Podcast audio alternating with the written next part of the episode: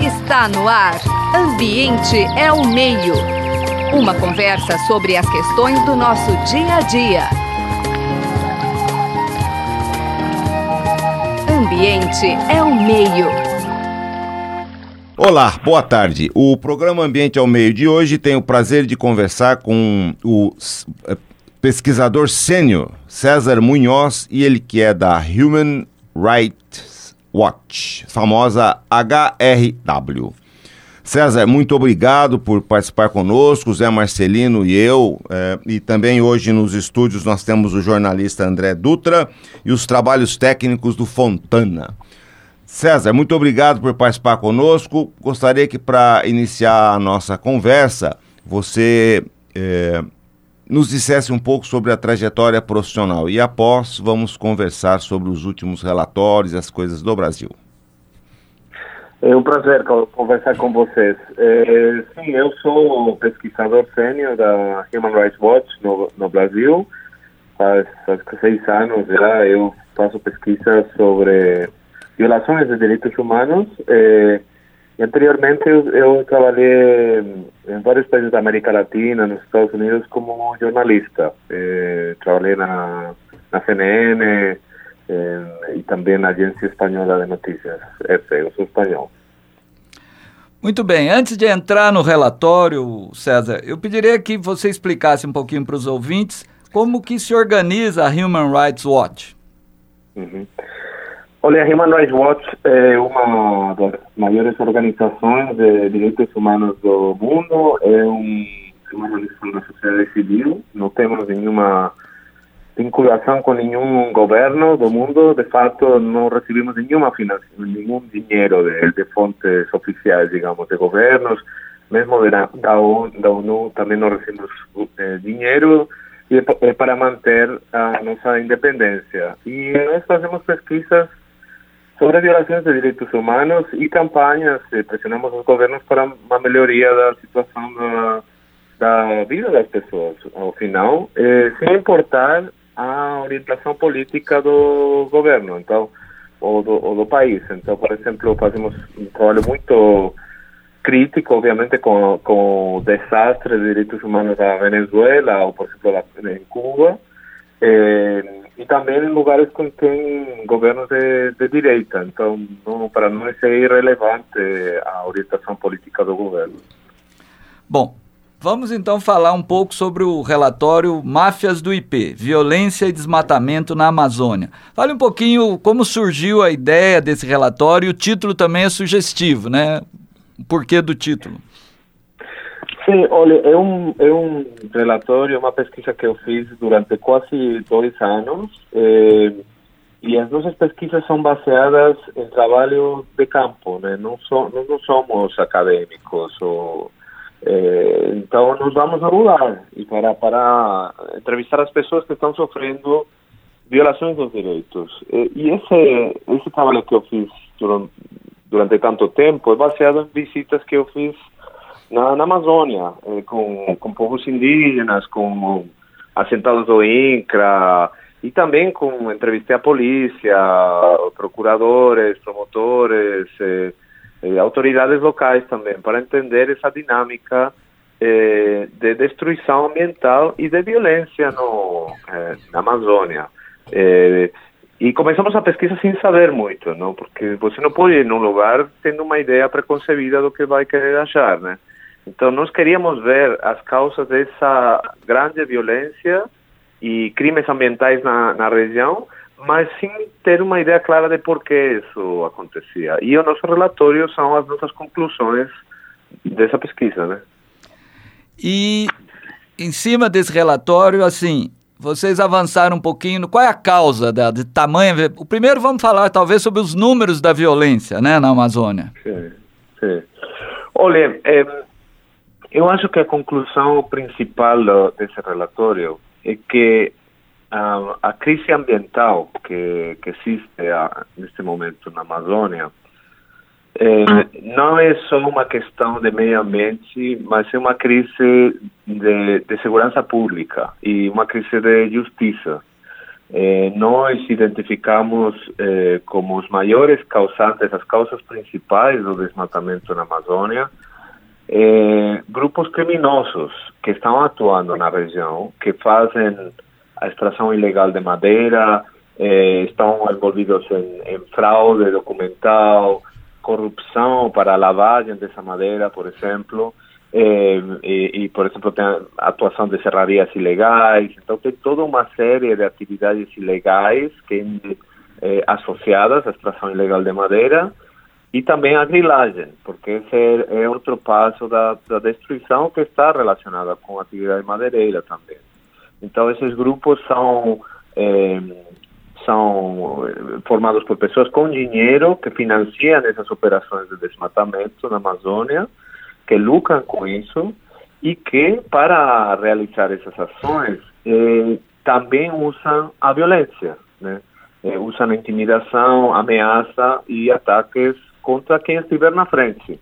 Pode ser povos indígenas ou pequenos agricultores do, do, dos do, INCRA, que são um lugar realmente muito com muitos conflitos na Amazônia, e também agentes públicos, agentes do IBAMA, do ICMBio, até policiais. No, por exemplo, no relatório documentamos o assassinato de dois policiais eh, que estavam atuando em operações de apoio ao IBAMA e foram assassinados por estas redes criminosas. Então, essa, digamos, seria a conclusão principal do relatório. Então, para você parar o desmatamento na, ilegal na Amazônia, você precisa de uma atuação de segurança pública, de reforçar e, e fortalecer a, a, os órgãos uh, públicos que estão atuando lá, eh, a polícia, o IBAMA, o Ministério Público, né? Eu gostaria que você falasse assim, em que período o relatório cobre e assim, se vocês quantificaram Sim. também o número de assassinatos. Sim. É, olha, é, temos um problema é, nesta, nesta área que é uma falta de, de números e, e, e confiáveis e oficiais, né? A, a, os dados que nós temos, nós como que o Brasil tem, são coletados por sociedade civil, por organizações não governamentais que fazem um trabalho excelente, mas por que não é, por que não são as instituições públicas que estão fazendo isso, né? Por que não é o Ministério Público o Ministério da Justiça? Então, os dados que temos é, é principalmente dados coletados pela Comissão Pastoral da Terra, eh, que mostram que houve eh, mais de 300 assassinatos na última década eh, relacionados com a, com a, com a terra, conflitos de terra ou acesso a recursos naturais na Amazônia. Só na Amazônia, 300 assassinatos na última década. década. Na verdade, a maioria deles aconteceram nos últimos cinco anos. Então, é um problema eh, que não é novo, né? É um problema crônico da região eh, e, e, e, está muito relacionado com a impunidade, porque desses 300 casos, houve julgamento em 14. Então, digamos, a, chance de alguém ser punido por, eh, por um assassinato desses é baixa, é baixa. E por isso que continua acontecendo. Nós eh, documentamos diretamente 28 casos de assassinatos.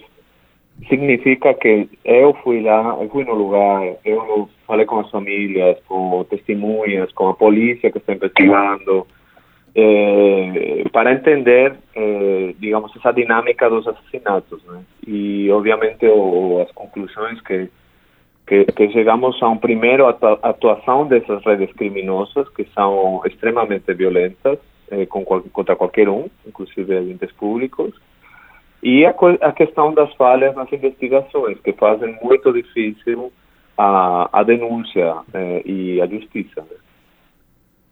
Sim.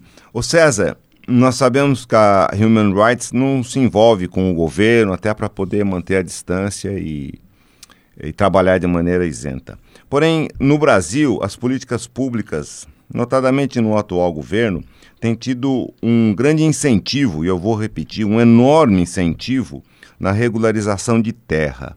Então, aquele ciclo que eu quero que você comente, como é que isso se dá, né?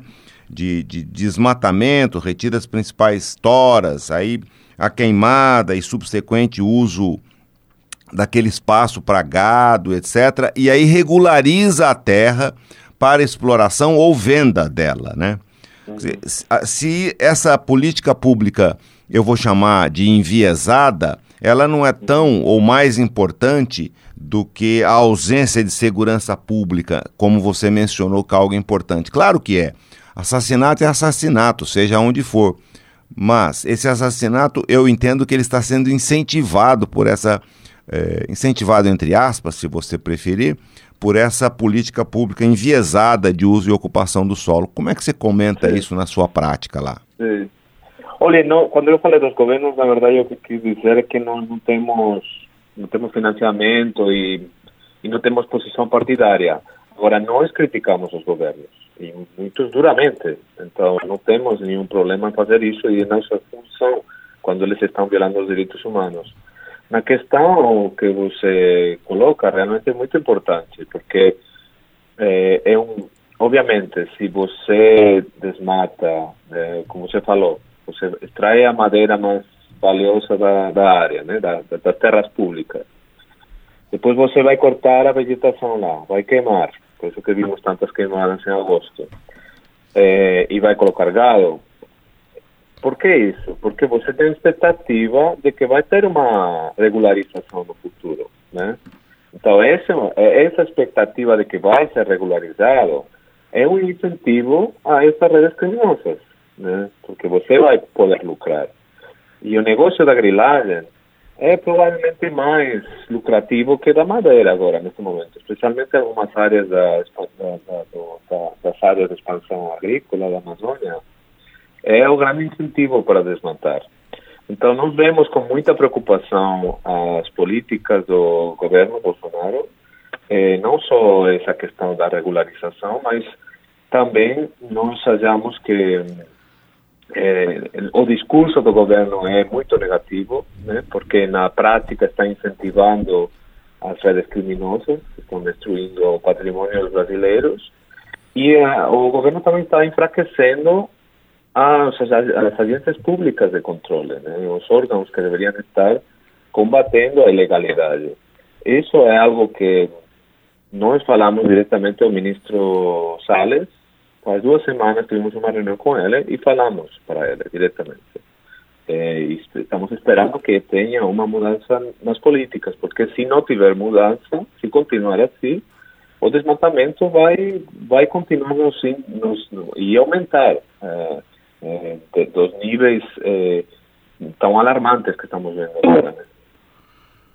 Ô César, como você analisa as acusações do presidente Jair Bolsonaro às ONGs que atuam na Amazônia, particularmente com os brigadistas que atuavam no Pará em Alter do Chão?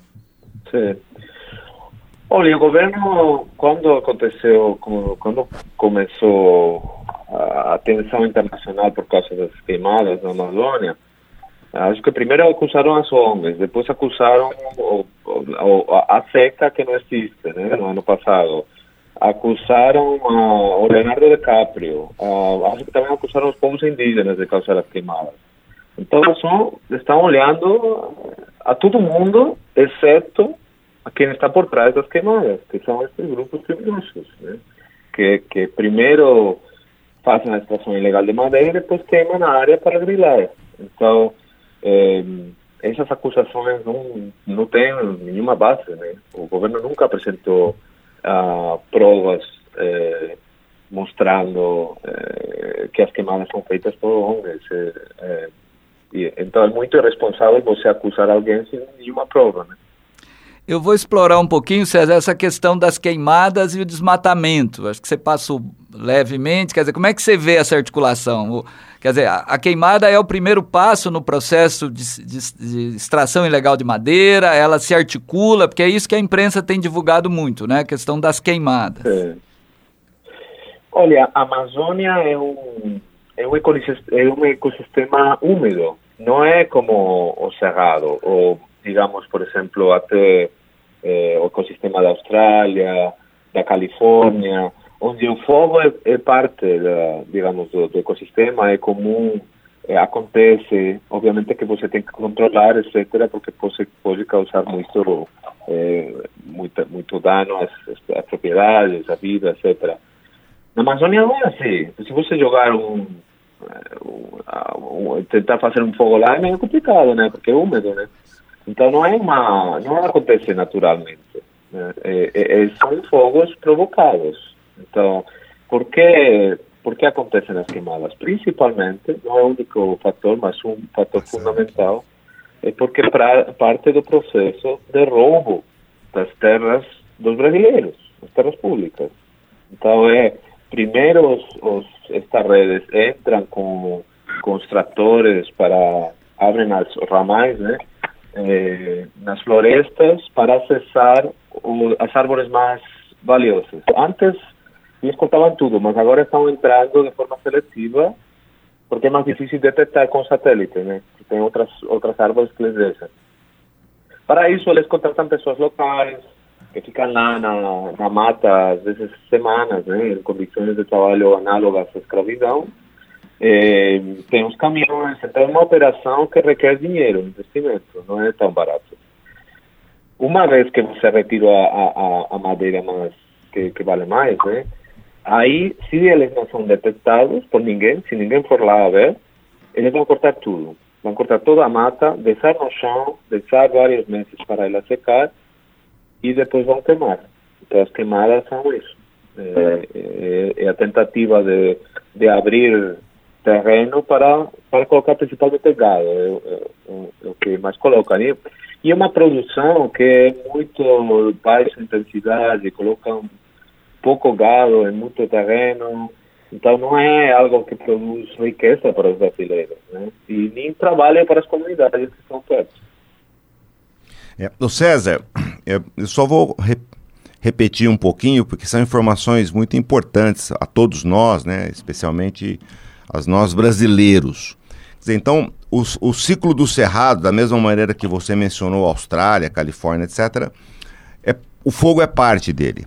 Recentemente entrevistamos uma pesquisadora, Giselda Duriga, que ela mencionava a necessidade, inclusive, do fogo no cerrado para manutenção daquele ecossistema. O mesmo não se dá na Amazônia. Ele é provocado, ele é colocado propositalmente, exatamente para que eh, seja feito então o desmatamento posterior e o uso disso de maneira assim extensível, gado extensivo, né? É um boi a cada não sei quantos hectares. É uma coisa ridícula assim. Então só quero repetir isso que você mencionou aos nossos ouvintes, porque a lógica que a televisão né, fala, Austrália pegou fogo, nunca ninguém falou nada. Aquilo é ciclo, né? É a mesma coisa de pegar fogo no Cerrado e outros, outros biomas.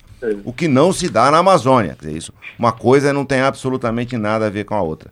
Porque as fake news é, transbordam né, nesse país. É uma coisa interessante e por verdade acabam, acabam passando. Muito bom. Então, voltando um pouco às, uni, às, às ONGs que foi mencionada, como é que estão as unidades de conservação por lá? Quer dizer, nós temos um, vários mosaicos, uh, unidades de conservação e proteção integral, nós temos outras áreas especialmente protegidas como terras indígenas uh, e também de, de comunidades tradicionais. Essas áreas, elas estão razoavelmente seguras ou elas também fazem parte desse processo de invasão e dominação que você mencionou? Sim.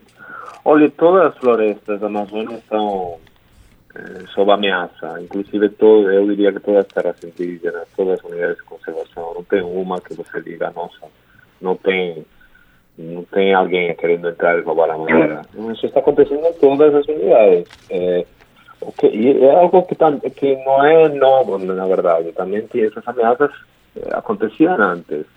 O que mudou é a situação no terreno, eh, primeiro com um presidente que na prática está, a mensagem que ele está mandando é temos que desmatar, assim, essa é a mensagem que está sendo ouvida lá na ponta por esses grupos criminosos. E um, umas, uma, um IBAMA e CNBI muito enfraquecidos Olha, só para você, eh, para comparar, no, no, Maranhão, que é um estado eh, muito grande, na verdade, tem o tamanho da Itália, o país da Itália. Em 2018 tinha nove fiscais do IBAMA que trabalham no terreno, nove para um, para um estado do tamanho da, da Itália. Então já era muito fraca a situação, do, é muito, tem muito pouco fiscal do, do IBAMA, né? Eu agora imagine isso no ano, em 2018. Em 2019, quando esses poucos fiscais estão indo na fazer a fiscalização, estão sendo atacados, insultados, atacados pela, pelo, pelos grupos locais, grupos eh, econômicos dessas áreas que estão envolvidas nas atividades ilegais. Por quê? Porque eles sentem que o governo não apoia os fiscais, não apoia o IBAMA, eles estão sozinhos lá. Eh, e isso eu sei eh, em base a entrevistas com agentes do IBAMA, que falaram para mim. Eles não podem falar publicamente porque estão com medo de represálias.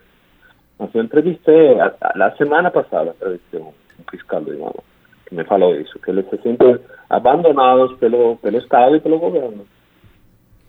O César, é, nesse sentido que seria bom também outro destaque, né? Quer dizer, porque as famosas fake news, alguns até de pesquisadores da Embrapa, é, que dizem que o Brasil tem não sei quantos por cento do território né, né, protegido, quando na realidade as principais unidades de conservação de proteção integral, né, de proteção integral na Amazônia, na Amazônia estão sendo solenemente solenemente invadidas e, e, e acabadas. Né? Uhum. É, a, a Associação Brasileira de Avaliação de Impacto recentemente soltou um documento dizendo as ameaças sofridas por essas pessoas, né? as casas deles, ameaças pessoais às famílias.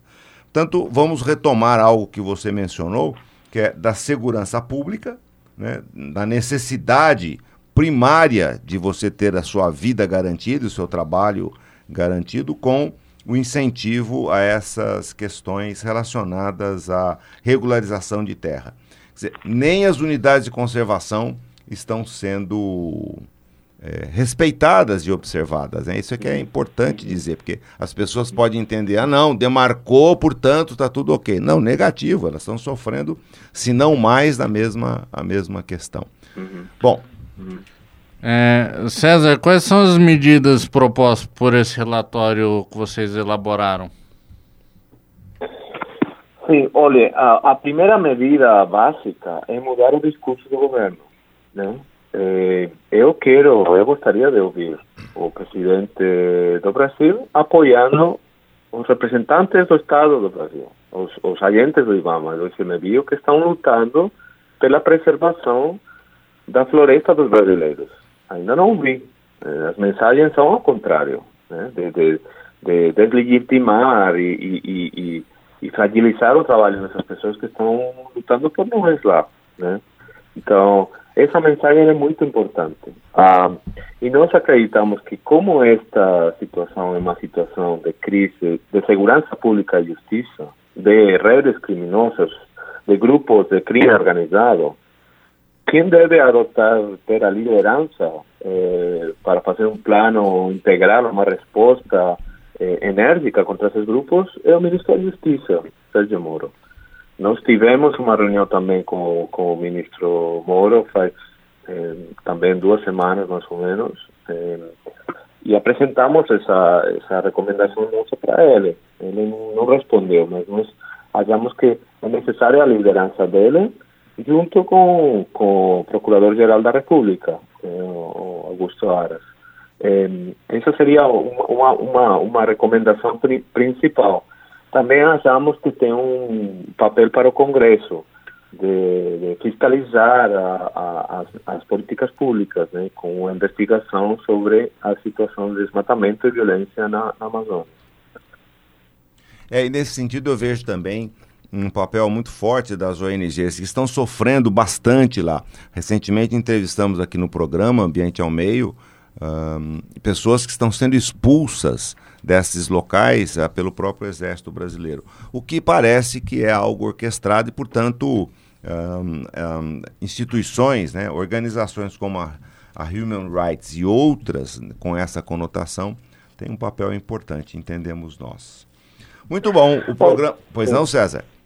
Eu só ia dizer que para nós o mais importante realmente você pode enviar o exército não somos contra e pode ser útil em certas circunstâncias, ou Força Nacional para proteger terras indígenas, mas ao final você realmente tem que desmantelar os grupos criminosos. Só estar lá presente não é suficiente, tem que fazer o trabalho de inteligência, o trabalho de polícia e acabar com a impunidade. Isso é o que está faltando. É, então, e o que eu quero comentar é, é o contrário, né? O exército esteve lá para tirar as pessoas que estão ao lado de, dos, dos, índios, da, dos, da comunidade é, local e na, com o discurso que lá não é lugar para isso. E deixam os criminosos, né? Então você fica sem nenhum tipo de proteção. Então é exatamente o oposto que eles estão fazendo e a gente aproveita para lembrar isso é, que foi dado aqui no programa. Ô César, infelizmente o nosso tempo se esgotou. Então nós queremos é agradecer imensamente o pesquisador César Munhoz, da, da Human Rights Watch, é, que desenvolve um processo, um, um trabalho extremamente importante para a clareza das políticas públicas, para o incentivo que elas sejam direcionadas às pessoas, de maneira geral, e não a pequenos grupos que dominam. César, muito obrigado pela sua participação, Fontana, eh, como trabalhos técnicos, o André como nosso jornalista, André Dutra, o Zé Marcelino e eu, agradecemos muito a sua participação. Muito obrigado, foi um prazer. Muito bom, César. Você acabou de ouvir Ambiente é o Meio. Produção e apresentação: José Marcelino e Marcelo Pereira. Música tema: Evandro Navarro. Sonoplastia: Mário Valdo Avelino. Ouça também este e outros programas em www.ribeirão.usp.br.